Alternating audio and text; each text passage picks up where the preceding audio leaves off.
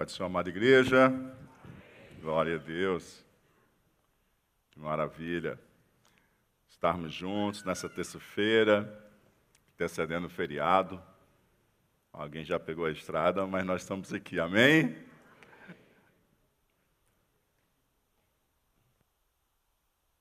Abra sua Bíblia no Evangelho de Jesus Cristo, segundo escreveu Lucas.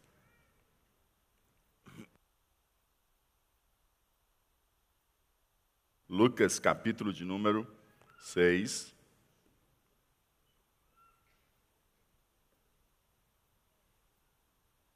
Verso de número 12.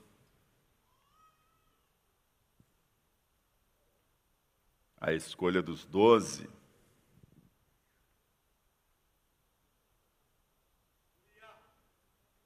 Glória a Deus.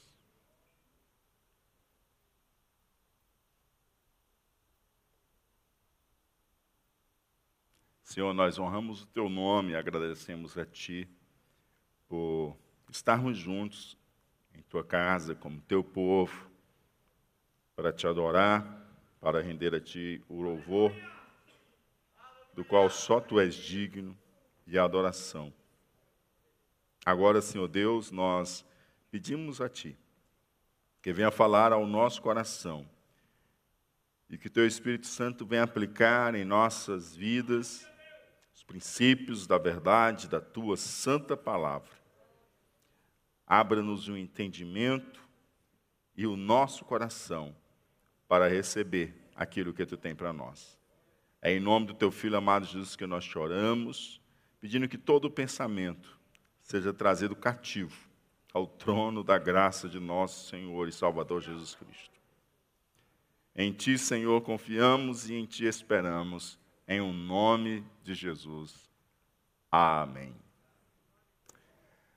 Glória a Deus. Lucas capítulo 6, verso 12 diz assim: Naqueles dias, retirou-se para o monte a fim de orar e passou a noite orando a Deus. Naqueles dias, Jesus retirou-se para o monte a fim de orar e passou a noite orando a Deus. Naqueles dias, né, você percebe que Lucas não precisa, que Lucas não trata com exatidão cronológica. Ele diz que naqueles dias, mostra que Lucas não está muito interessado aqui na exatidão da data em que ocorreu, mas no significado do que vai acontecer aqui diante do contexto do qual nós estamos seguindo juntos aqui, nessas últimas terças. O significado da decisão que Lucas narrará para a gente logo em seguida é extremamente importante e tem uma relação com o contexto da oposição e dos conflitos que ele vem narrando para nós desde o capítulo anterior. Parece que cada vez mais está ficando mais acirrada a oposição e os conflitos gerados pelos fariseus e os escribas contra a pessoa de Jesus e o ministério de Jesus. Dentro desse contexto, de oposição e de conflito, o que, que Jesus faz? Ele retira-se para o monte. Então parece que esse monte é um monte, de certa forma, corriqueiro de oração e de atuação ministerial. Ele não se retirou para um monte qualquer, ele retirou-se para o monte. Segundo, ele retirou-se com o objetivo de orar. E ele passou a noite orando a Deus. Com toda essa realidade que nós temos percebido da oposição e da perseguição, da oposição e o intento deles, de alguma forma, pegarem Cristo e prejudicarem Cristo e neutralizarem Cristo e, os, e a sua atuação ministerial, o mestre, ele decide passar um tempo em oração. O crente, ele lida com conflitos e oposição de uma forma diferente. O crente sabe que, em termos de guerra espiritual, ninguém luta com as armas do inimigo. O crente sabe que a guerra dele acontece em outro campo, acontece em outro nível, acontece com outras armas. E Jesus faz justamente isso. Jesus não desce para a arena da oposição e do conflito. Jesus sobe ao monte.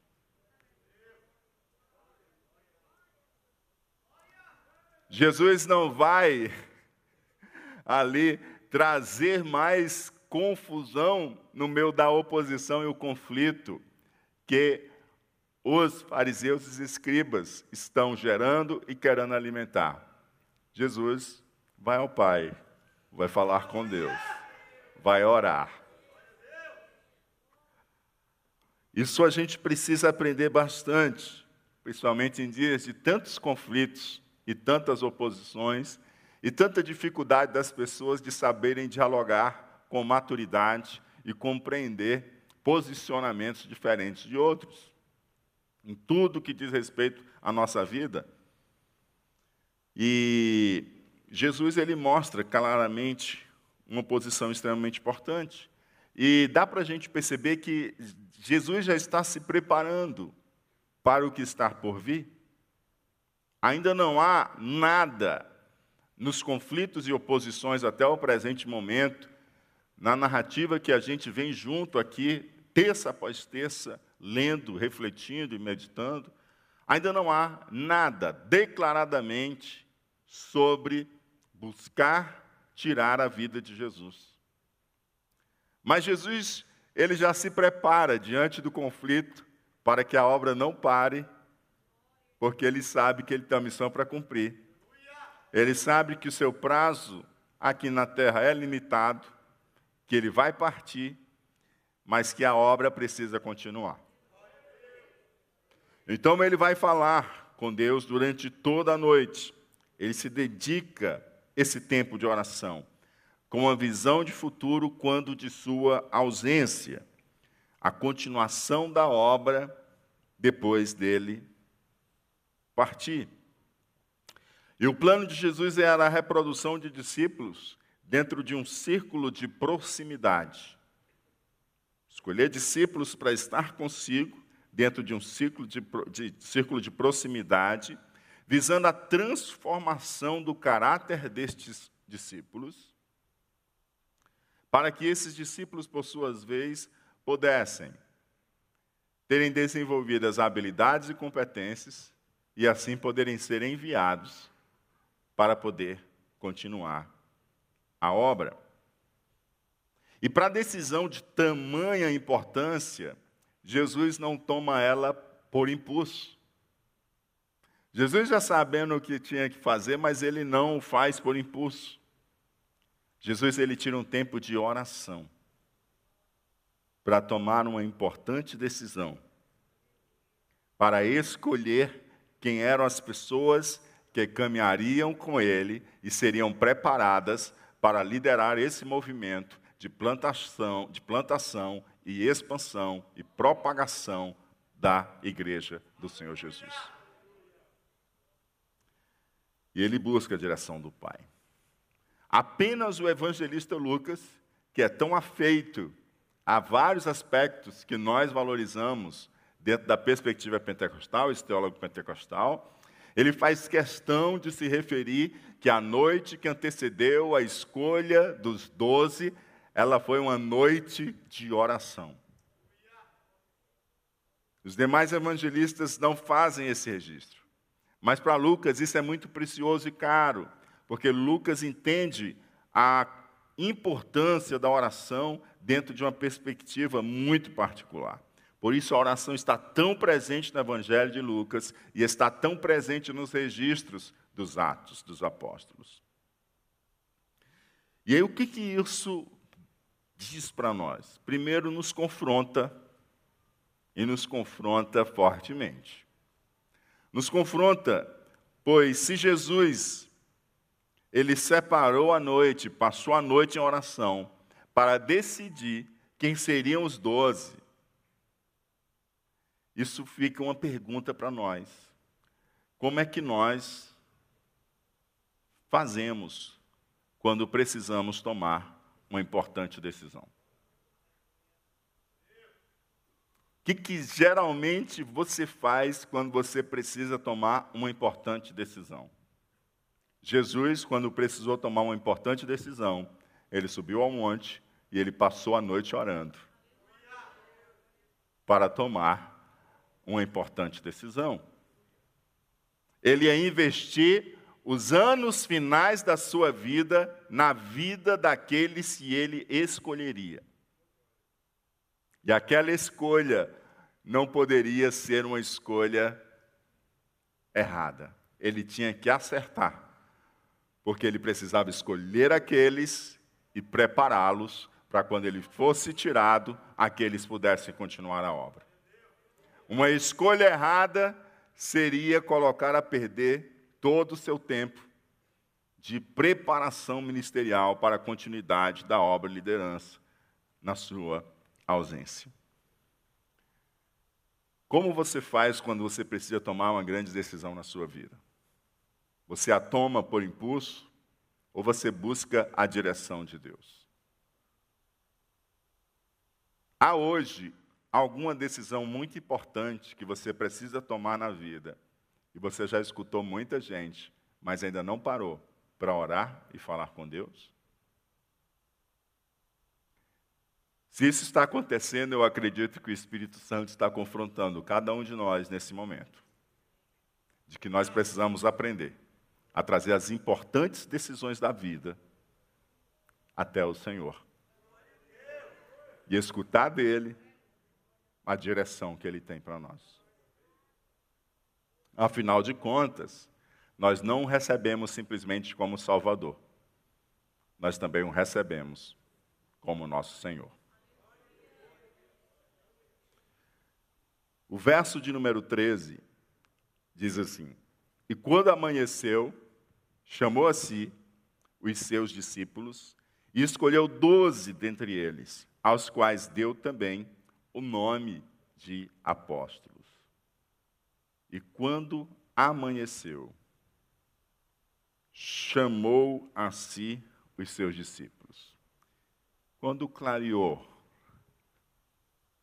ele já tinha também clareado as ideias, porque o Pai já lhe tinha dado direção. Amém? Jesus que passou a noite orando, agora ele chama os discípulos para si. Ele chama os discípulos para si. É, quando nós falamos de discípulos, nós lembramos de aprendiz, né? De aprendiz. E é melhor que a gente lembre de aprendiz do que de estudante.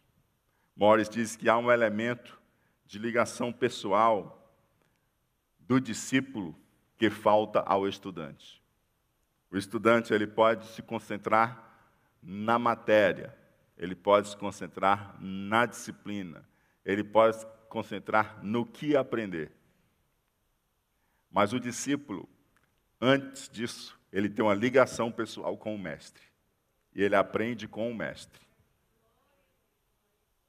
Isso é um aspecto extremamente diferenciado no processo de fazer discípulos. Fazer discípulos parte da relação com uma pessoa. Há uma ligação pessoal no discípulo que falta ao estudante. E Jesus então já tinha discípulos, mas ele chama para si aqueles discípulos a Bíblia não deixa claro para a gente quantos discípulos estavam com Jesus quando amanheceu e ele chama para si, chama para estar com ele. Mas a gente sabe que devia ter ali, talvez, uma centena, porque daqui a pouco ele vai escolher também 70. Então ali tinha algumas dezenas de discípulos.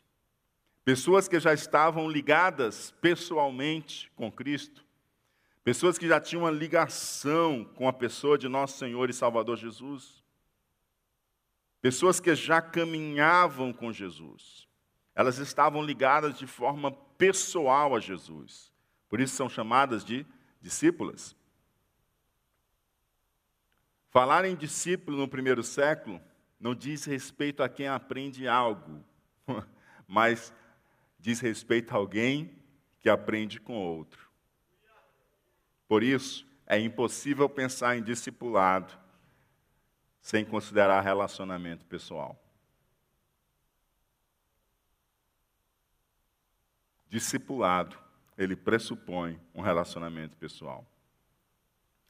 E daqueles discípulos que o Senhor chama para si, ele escolheu doze dentre eles. Escolheu quantos? Então a gente pode ver que muitos se juntaram a Jesus, e dentro desses muitos, Jesus escolheu doze, separou doze dentre aqueles, aqueles discípulos. E é significativo para o povo de Israel que Jesus escolhera doze discípulos dentre os outros. Quantas tribos tinha o povo de Israel? Doze. Jesus escolhe esses doze, e escolhe esses doze, inclusive, para pregar ao povo de Israel. E esses doze também nos lembram outra coisa. Jesus veio restabelecer um novo, veio estabelecer um novo povo, um novo Israel. Então, esses doze também nos fazem esse link com esse novo Israel de Deus, ou seja, essa nova comunidade, esse novo povo de Deus, a igreja do Senhor Jesus. Assim como Israel foi construída a partir de doze patriarcas, filho de Jacó, filho de Israel, Jesus Cristo faz questão também de estabelecer o novo povo, o novo Israel, ou seja, a igreja do Senhor Jesus, a partir de doze apóstolos que é justamente o que nós lemos no versículo, aos quais também, aos quais deu também o nome de apóstolos. Deu o nome de E eles eram o quê? E eles deixaram de ser discípulos? Não. Deu também o nome de apóstolos. Eles não deixaram de ser discípulos para ser apóstolo. Na verdade, o apóstolo, antes ele é o quê? Antes de ser apóstolo, ele é o quê? Porque ele é escolhido para ser apóstolo entre os discípulos. Então, antes de você ser um líder de algum ministério na igreja, você deve ser o quê? Um discípulo. Antes de você ser um presbítero, um diácono, um líder de louvor, um professor de escola dominical, o que, que você precisa ser antes? Discípulo. E discípulo pressupõe o quê? Alguém que tem uma ligação pessoal com o mestre. Então, antes de você ser chamado para fazer alguma coisa, você é chamado para ter uma ligação pessoal com ele. O primeiro interesse do Senhor na sua vida é conectar você num relacionamento com ele. Só depois que ele vai te enviar para trabalhar com ele e enviar para realizar a obra. Os discípulos já tinham uma ligação pessoal com Cristo. E agora o Senhor diz: agora ele também dará a eles o nome de apóstolos. Eles não deixam de ser discípulos, e além de ser discípulos agora, eles são apóstolos. Jesus apresenta, de certa forma, a natureza da missão da qual seriam incumbidos, quando os chama de apóstolos. Ou seja, alguém que é enviado. Apóstolo é alguém que é enviado, enviado, né? É um mensageiro. E ele vai, ele, quando ele é enviado, ele vai com uma missão dada por quem o envia, e ele vai investido de autoridade daquele que o enviou. O aspecto da missão ele está tão evidenciado em Lucas que Lucas usa no Evangelho e em Atos 34 vezes o termo apóstolo, enquanto os outros evangelistas usam uma vez. 34 vezes ele usa o apóstolo. Dá para a gente entender isso porque ele entende a presença do Espírito Santo dada à igreja como uma capacitação para a obra missionária, para a obra de fazer discípulos. E para que, que esses apóstolos são escolhidos? O evangelista Marcos escreve assim. Ele explica o propósito dessa escolha. Marcos 3, 14 a 15. Então designou doze para estarem com ele. Para quê? Para quê? Então ele designou doze para estar com ele. Então diga assim: primeiramente, estar com Jesus. Aleluia. Segundo, e para os enviar a pregar e exercer autoridade e expelir demônios. Primeiro estar com ele. Depois fazer. Depois pregar. Depois exercer autoridade. Depois expelir demônios. Então é estar com Jesus, enviar a pregar e exercer autoridade. E Lucas ele deixa claro mais adiante. Marcos já coloca na chamada, né, na separação. Lucas, ele coloca isso mais adiante, quando ele vai colocar para a gente quando os doze serão enviados. Lucas 9, 1 a 2. Tendo Jesus convocado os doze, deu-lhes poder e autoridade sobre todos os demônios e para efetuarem curas também os enviou a pregar o reino de Deus e a curar os enfermos. Ou seja, foram separados e eles foram investidos de poder e autoridade sobre os demônios e para curar, e os enviou para pregar.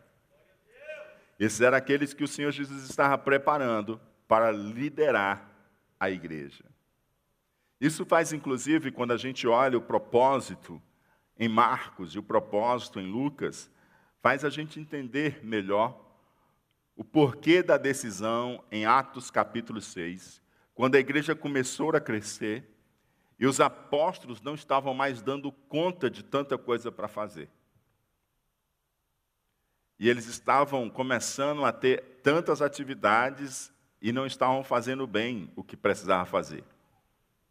Porque eles tinham que se dividirem com tantas atividades. Isso estava prejudicando a centralidade da vocação deles, o coração do chamado deles, o coração, o núcleo do propósito que eles tinham recebido do Senhor. Então, o que, que os apóstolos fazem quando estavam tomados por demandas diante do crescimento da igreja? Eles pararam e disseram o seguinte: Olha, escolhei, pois, irmãos, dentre vós, sete varões de boa reputação, cheios do Espírito Santo e de sabedoria, aos quais constituamos sobre esse importante serviço, sobre esse importante negócio. É importante, mas a gente, a gente precisa, ele continua, mas nós perseveraremos na oração e no ministério da palavra. O Senhor nos separou como mensageiros, o Senhor nos separou para pregar o reino de Deus. O que nós estamos fazendo era importante, mas nós não podemos deixar o ministério da oração, o ministério da palavra para fazer isso, pois fomos destacados como apóstolos para dedicarmos-nos ao ministério da oração e ao ministério da palavra, como centrais ao exercício da libertação, da cura e da salvação. Então, a, a própria bênção da obra crescer estava fazendo eles se distraírem e se distanciarem. E eles diziam, não, a gente vai perseverar no que a gente precisa fazer e o que, que o mestre nos separou para fazer. E aí o Senhor separa. Separa para servir como apóstolo doze dentre aquele conjunto de discípulos. E o verso 14 começa a nomear para a gente quem são esses doze. Simão, a quem acrescentou o nome de Pedro, e André, seu irmão, Tiago e João, Felipe e Bartolomeu. Simão Pedro até dispensa comentários, é conhecido de todos. Não é? é aquele pescador que está muito presente nas narrativas dos evangelhos, porque ele sempre está pronto para falar alguma coisa ou fazer algo. Né? Ele é alguém com espírito de liderança, extremamente espontâneo, tão espontâneo que às vezes coloca os pés pelas mãos, né? se atrapalha todo. E se tem algo para fazer, ele não calcula risco, ele já diz: Eu estou dentro, eu estou junto, vamos lá. E depois que começa a fazer, aí, mas rapaz, eu pensei nisso, não vai dar certo. Mas na hora que vem, ele já está pronto, ele já está colocando o pé dentro d'água, já está indo adiante, já puxa a espada, já corta a orelha de alguém. Ele não tem essa questão e, diz, e ele está junto, direto, para qualquer coisa, ele está junto. Né? Esse é Simão Pedro, o pescador, né? que Jesus chamou dentre os discípulos. Perceba, Jesus já tinha chamado Simão, Simão já tinha seguido, ele já estava no corpo de discípulos, mas agora Jesus está separando ele dentre os discípulos para ser apóstolo. Vocês estão entendendo? Vocês lembram que Jesus, naquele milagre que teve, que ele foi, pescou e ele viu que realmente Jesus não era qualquer homem, e ele se ajoelha e diz: Senhor, afasta de mim porque eu sou um pecador? E aí Jesus diz: Olha, sigam-me porque de agora em diante vocês serão pescadores de homens. Então, Pedro já está seguindo Jesus, mas a partir de aqui, daqui, Pedro está destacado dos discípulos para agora ser também chamado de apóstolo, para receber um comissionamento especial, tá certo? E ter uma preparação na caminhada com Cristo para uma liderança ser exercida na ausência de Jesus e na propagação da igreja de Cristo. E também junto de Simão Pedro nós temos André. Temos quem?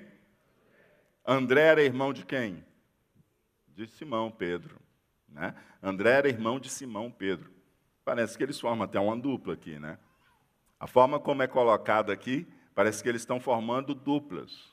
Pode ver aí como Lucas coloca, tá certo?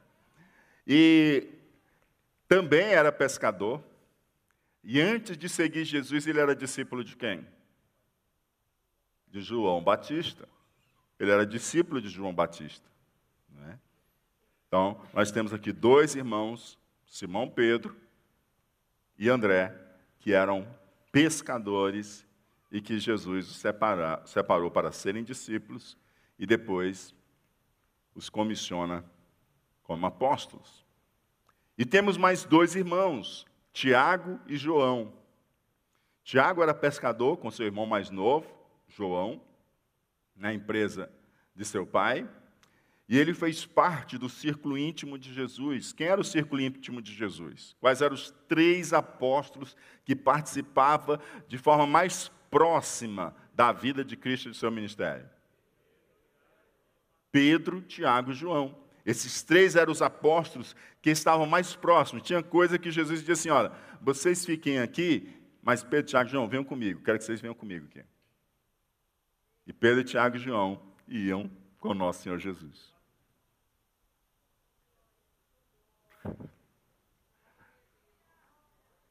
Era aquele, era aquele próximo mais próximo. Amém?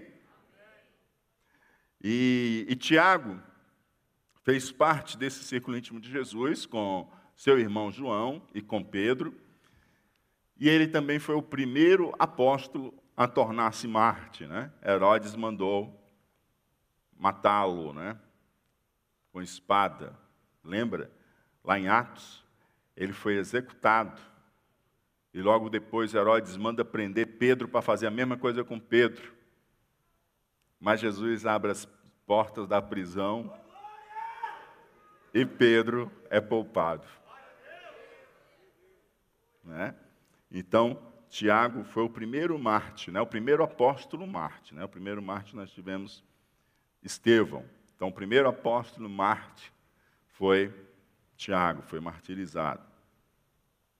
E João era o seu irmão, e eles dois juntos eram chamados de quê? Filhos do trovão. Filhos do quê? Pois Jesus pegou dois sangue quentes e colocou no meio dos apóstolos. Para comprar briga. Para comprar briga, meu Deus do céu. Eles ficaram chateados da forma como Jesus foi recebido. Que eles esquentaram, disseram, Senhor, o Senhor quer que agora a gente peça para cair fogo do céu e consumir esse povo todo aí? Calma, calma, calma, João Tiago. Que é isso? Filhos do trovão, vocês. Aquieta, calma. E é interessante, né? Porque esse mesmo João, esse mesmo João, quando a gente lê hoje o Evangelho escrito por ele, e as três cartas escritas por ele, e até mesmo o Apocalipse, a gente não vê mais aquele filho do trovão, né? A gente vê um homem transformado. Ele, ele, ele é conhecido como o discípulo do amor. O discípulo do amor. Ele era zangado né, com, com Tiago, qualquer coisa, vamos para a guerra, né? Mas agora ele é conhecido como discípulo do amor. E era alguém muito próximo de Jesus. Ou seja, andar perto de Jesus transforma a gente. Oh, aleluia. E é interessante que os que foram para perto de Jesus eram os mais assanhados, né? Pedro, que fazia cada coisa que era capaz de dizer, rapaz, Jesus botar logo Pedro aí na equipe de frente. Tiago e João, que queria que descesse fogo do céu, ou seja, Pedro e os filhos do trovão. Quase que dá para colocar Pedro também no, no meio dos filhos do trovão, né? Aí Jesus pega esses três, traz bem para perto. E perto de Jesus, eles não conseguem ser o que eram.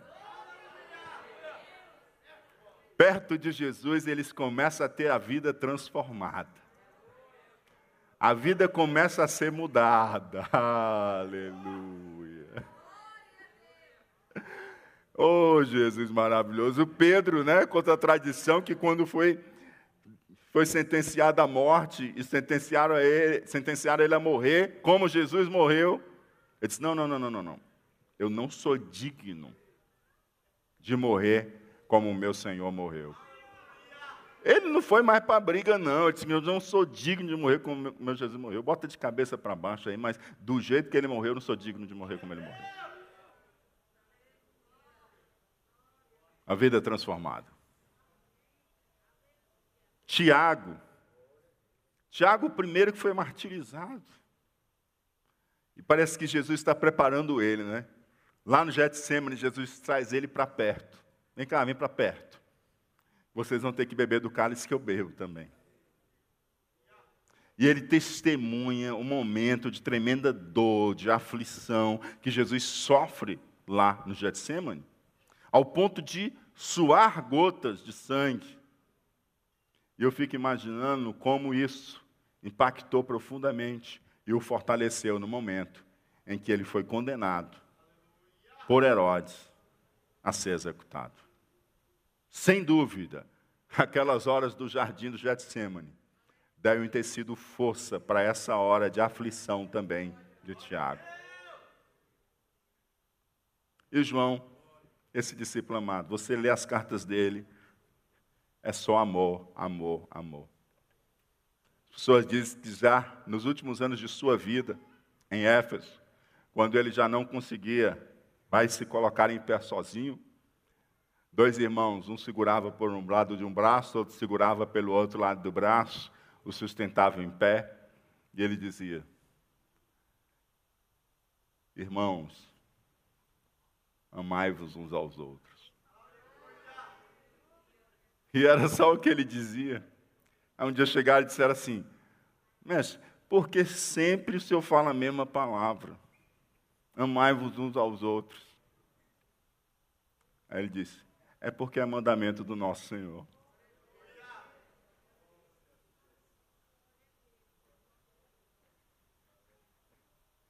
E se fizeres isto, já será o suficiente. Será feito tudo que é necessário. Oh, aleluia. Alguém que um dia foi chamado filhos do trovão. Filipe era judeu, mas o seu nome era de origem grega. Provavelmente também ele foi influenciado em sua formação de cultura, em sua formação com, com a cultura grega. Não é? Isso pode ajudar a gente até a entender aquela passagem em que ele pega gregos e leva esses gregos até Jesus. Por quê? Porque ele era alguém que tinha um contato com a cultura grega. Ele era alguém que provavelmente foi educado dentro da cultura grega. Tá certo? E assim sendo, ele traz aqueles gregos que querem conhecer Jesus e apresenta e conecta Jesus Cristo com aqueles gregos. Bartolomeu acredita que esse é o mesmo Natanael, o mesmo que Filipe foi lá e disse assim: Natanael, vem e vê. Vem e vê. E é interessante que Lucas coloca eles como uma dupla também, né? Filipe e Bartolomeu. Né? Lucas 6 e 15, Mateus e Tomé, Tiago, filho de Alfeu, e Simão, chamado Zelote. Mateus parece ser irmão aqui de Tiago, né? Ambos são filhos de Alfeu. Já vimos que ele era chamado de Levi. Então nós temos mais outra dupla de irmãos aqui, né? Sua ocupação como publicano leva a gente a pressupor que Mateus tinha um nível de educação adequado para ocupar essa posição, esse posto, né? Então ele deveria saber aramaico, grego, latim. Provavelmente, dentre os discípulos, ele fosse o mais culto.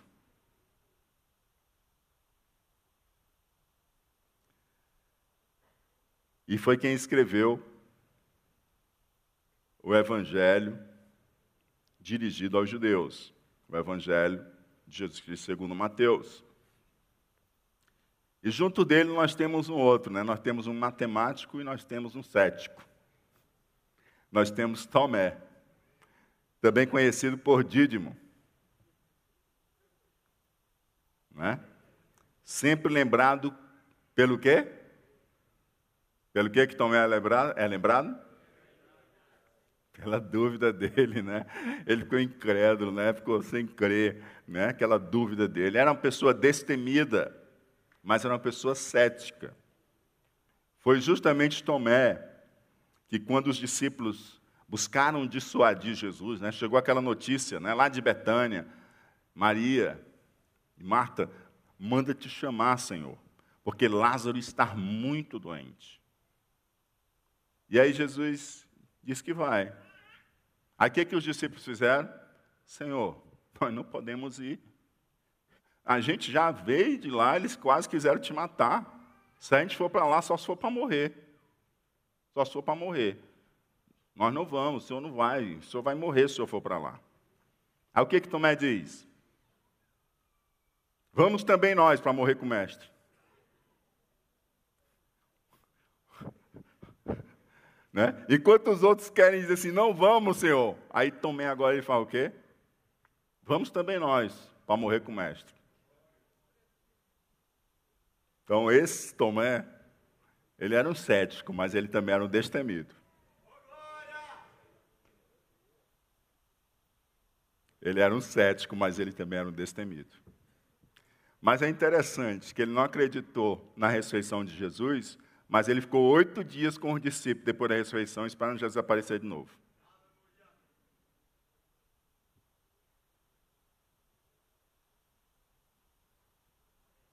Então ele não é aquele incrédulo da impiedade, o incrédulo ímpio, aquele incrédulo que ele, ele não crê e nem quer crer. Ele é aquela pessoa que está com dúvidas, mas que ele está aberto para ser convencido pelo Senhor. Aleluia. Glória a Deus. Aí temos também Tiago, filho de Alfeu, ou seja, irmão de Levi, que pouco se sabe sobre esse Tiago, né? Não confundir esse Tiago com o Tiago, irmão de João, e nem com o Tiago, irmão de Jesus. Ok? E Simão o Zelote.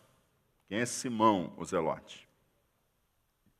Dizer que ele é o Zelote, que ele é Zelote, já nos diz muita coisa. Diz para nós que ele pertencia a um partido judeu nacionalista que usava a violência para expulsar os romanos da sua terra. Eles eram revolucionários. Eles entendiam que só poderiam ser libertos da ocupação romana, da opressão romana, com a guerrilha, com a violência, com atos de força para debelar a força romana e eles ocuparem novamente o domínio, governarem sobre a sua própria terra sem influências externas. Eles fizeram os zelotes. Né? É justamente esse movimento dos zelotes que vai findar em 70 com a derrubada das muralhas de Jerusalém, né? com o templo sendo incendiado. É justamente esses zelotes também que estão associados àquela revolta de Massada. Né? Então, justamente esses. Então, por ele ser um zelote, a gente sabe que ele era um revolucionário idealista e estava no meio dos discípulos de Jesus.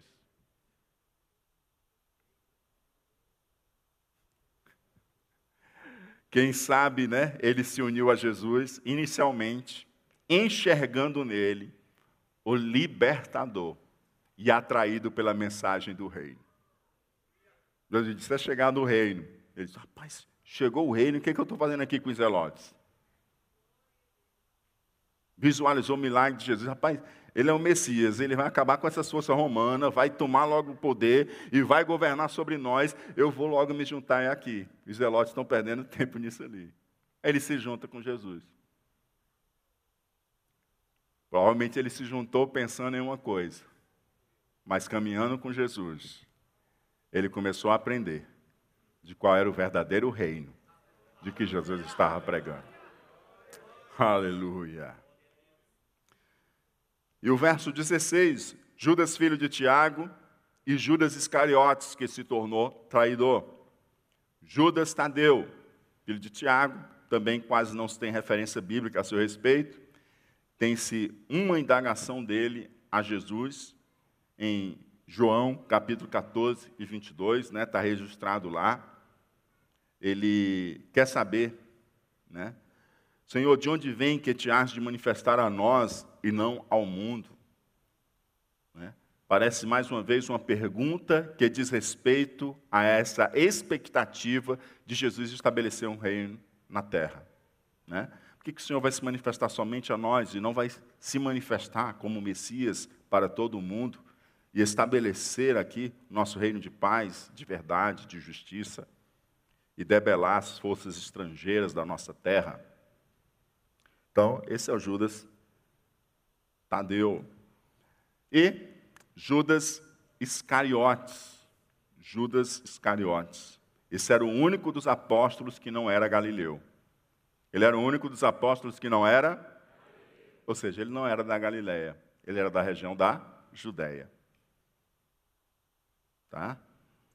É, ele trabalhou dentro do colégio apostólico como tesoureiro. Como o quê? É até interessante, né? Isso, talvez você já se perguntou sobre isso. Quem era bom de números? O publicano, Mateus, ele era bom de números. Mas você já prestou atenção de que ele não foi escolhido para ser tesoureiro, quem foi escolhido para ser tesoureiro foi Judas?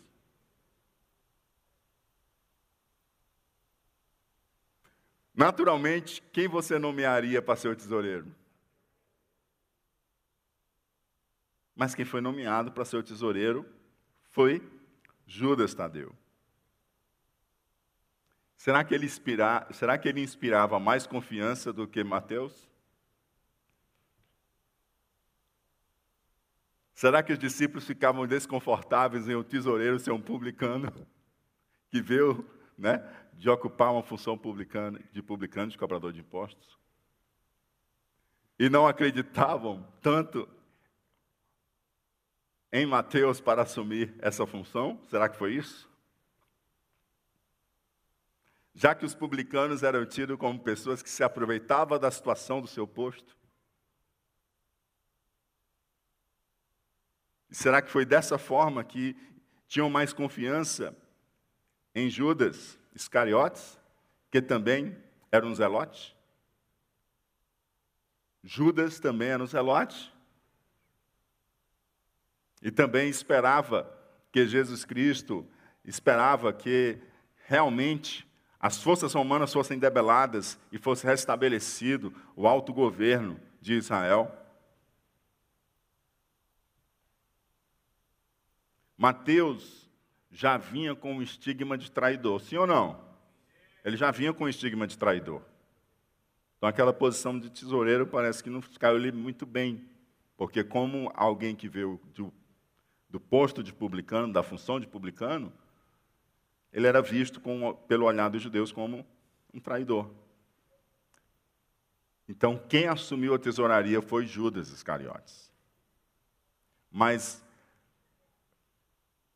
Lucas coloca para a gente que Judas Iscariotes tornou-se, tornou-se, ele se tornou traidor.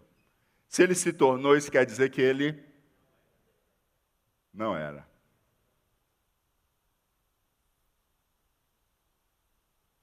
Então isso quer dizer que a gente precisa vigiar com o nosso coração, guardar o nosso coração porque dele procede as saídas da vida. Se ele se tornou, significa dizer que ele pode ter começado bem caminhando com Jesus, mas ele se perdeu no meio do caminho. Então, isso significa dizer que se você recebe Jesus hoje, se você não andar com ele, zelando seu coração, você pode se perder no meio do caminho. E o pior é quando você se perde perto dele. Porque Judas se perdeu perto de Jesus. Judas é aquela dracma perdida dentro da própria casa. Ele está caminhando perto, mas ele está longe, porque ele se perdeu caminhando com Jesus. Ele se tornou traidor. Mas Judas, ele começa a ter o seu caráter revelado bem antes. Não é no dia que ele vai lá e vende Jesus com as pratas e beija Jesus. Seu caráter começa a ser revelado bem antes. O que, que Jesus diz para os discípulos? João 6,70. Não escolhi a voz os doze. Quem escolheu? Quem foi que escolheu? Depois de uma noite de oração. Não vos escolhi a voz os doze? Aí olha só o que Jesus disse. E um de vós é um diabo.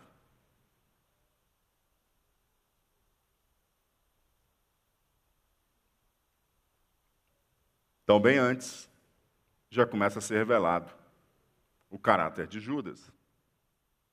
Já pouco antes ali da traição, João capítulo 12, verso 5 a 6 diz: Aquela mulher está ungindo Jesus com óleo, e olha só o que Judas diz, Iscariotes. Por que não se vendeu este unguento por trezentos dinheiros e não se deu aos pobres? Ora, ele disse isso não pelo cuidado que tivesse dos pobres, mas porque era ladrão e tinha a bolsa e tirava o que ali se lançava. Você entendeu? Ele recriminou uma mulher, está dando o que ela tinha de mais caro e mais precioso, derramando aos pés do Senhor Jesus. Ele recriminou. E ele disse que, na verdade, aquilo ali, ao invés de estar sendo estragado, ou seja, oferecer a Deus é estragar, oferecer ao Cristo é estragar. Ao invés de estar sendo estragado, devia ser vendido e dado aos pobres. Mas João deixa claro para a gente que a preocupação dele não era com os pobres, porque ele era ladrão. Tem muita gente que fala dos pobres,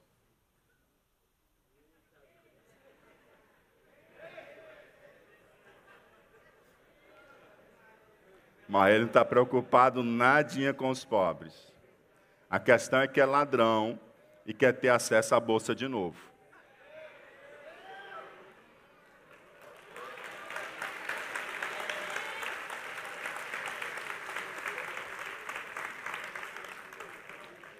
E é justamente o que a gente vê com Judas aqui. Ele atira para um, lado para desviar a atenção das pessoas, mas o olhar dele está justamente em se apropriar daquilo que não é dele. E o que, que a gente vê na composição desses doze escolhidos por Jesus? Gente, esses homens eram homens comuns. Eles eram homens comuns. Nada de extraordinário. Nada de extraordinário nesses homens. Eram homens comuns. Mas foram esses homens comuns que Jesus chamou para estar junto dele.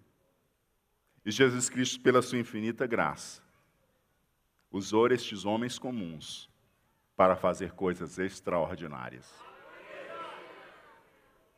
A Bíblia diz para nós que estes homens transtornaram o mundo. Você já imaginou? Você já imaginou uma dúzia de homens transtornar o mundo?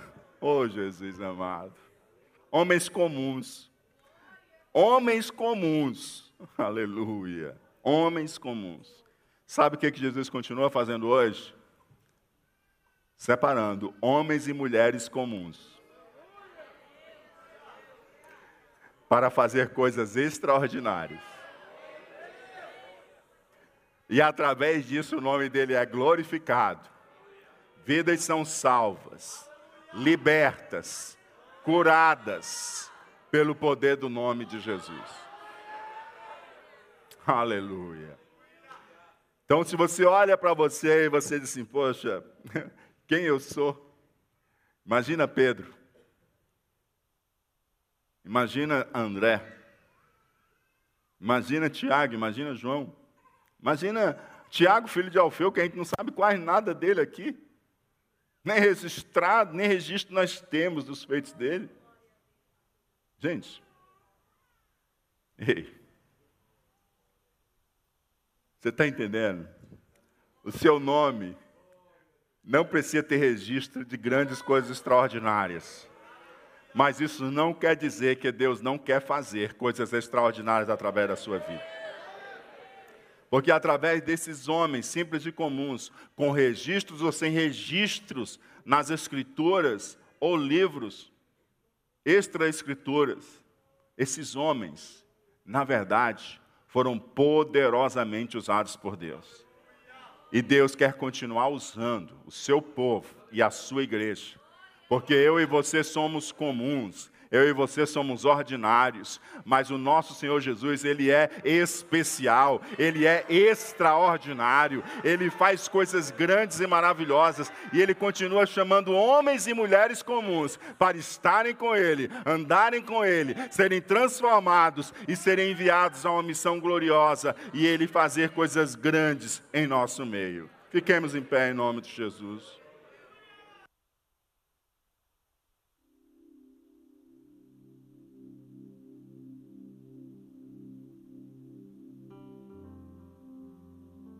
Aleluia. Você viu? Tem gente de todo tipo aqui, não tem? Tem aquele que gosta de aparecer, tem aquele que se esconde, tem o mais extrovertido, tem, mais, tem o mais introvertido. Tem de tudo nessa equipe de doze. Sabe por quê? Jesus disse para você: olha, teu jeito serve para mim.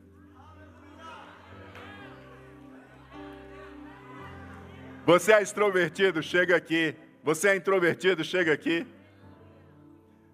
Você é mais de um lado, mais de um outro, chega cá. Ó. Olha Mateus mais para o lado de Roma, e olha Iscariotes e Simão contra Roma, até para puxar arma contra Roma. Jesus, chega cá, chega cá. Jesus chama todo mundo. Todo mundo. Chega para mim. Vem do jeito que você está. Eu não vou deixar você do jeito que está, não. Mas vem do jeito que você está. E na caminhada comigo, eu vou moldar. Na caminhada comigo, eu vou fazer você mais parecido comigo. Aleluia. E depois eu vou enviar você e as pessoas vão ver a mim e as minhas obras através da sua vida e das suas obras. Aleluia. Glória a Deus. Você que está visitando a gente hoje aqui. Hoje a gente falou de discípulos que foram separados para serem apóstolos. Mas antes disso, eles precisaram ser discípulos. E o que é ser discípulo? Antes de tudo, é ouvir o chamado do Mestre: segue-me. E segui-lo. Unir-se a Ele, segui-lo. E se você está aqui nessa noite e ainda não tomou essa decisão de receber Jesus como Senhor e seu Salvador, o Mestre continua fazendo o chamado: segue-me. Se você quer seguir Jesus como Senhor e Salvador da sua vida, eu quero orar por você. Você quer entregar a sua vida a Jesus, quer ouvir o chamado de Jesus, quer seguir Jesus como seu Senhor e Salvador, dá um sinal de fé com a sua mão, que nós queremos orar por você. Dá um sinal de fé com a sua mão, você que quer se reconciliar, você que quer receber Jesus como Senhor e Salvador da sua vida. Você também que está nos acompanhando pela transmissão e quer entregar a sua vida a Jesus ou se reconciliar, compartilha com a gente aí no chat ou então também escreve para nós no link que aparece no seu dispositivo teu nome, o meu pelo qual nós vamos entrar em contato. E nossos irmãos querem e a nossa igreja ajudar você a dar esses primeiros passos e se firmar na fé. Amém? Glória a Deus. Deixa eu orar por você. Senhor, em nome do teu filho amado Jesus, nós queremos agradecer a ti, porque tu nos chamastes para sermos discípulos, nos chamastes para estar contigo, e depois, Senhor Deus, nos separaste para servir. Somos diferentes. Alguns de nós somos mais afoitos, alguns mais prudentes, Alguns acreditam tão facilmente, outros já são tão céticos, precisam tocar para crer. Senhor, alguns de nós queremos acordo, pacificação, alguns de nós somos mais atrevidos e queremos um embate, mas Senhor, tu pega todo tipo, introvertido, extrovertido, todo tipo, todo tipo. Só preciso ouvir a tua voz. Segue-me, vem comigo tu traz para junto de ti, tu traz para o teu regaço, aleluia. Homens e mulheres comuns e perto de ti, Senhor Deus. Eles recebem a excelência da tua presença e da tua glória. E são transformados, tocados, ó Pai, pela tua vida, pelo teu caráter, Senhor. E assim, Senhor Deus, as suas vidas são transformadas e somos enviados para servir, somos enviados para fazer a tua obra, somos enviados para dar continuidade àquilo que tu começaste, Senhor. E aqui está o teu povo, Pai, homens e mulheres comuns, que respondem hoje: Eis-me aqui, aleluia. Que respondem hoje: Eis-me aqui. Quero mais, Senhor, estar perto de ti e quero ser preparado por ti para ser enviado e cumprir a tua obra, para a libertação, para a cura e para a pregação do reino de Deus. Em o um nome de Jesus Cristo, em o um nome de Jesus, usa a tua igreja, usa o teu povo, em o um nome de Jesus. Amém.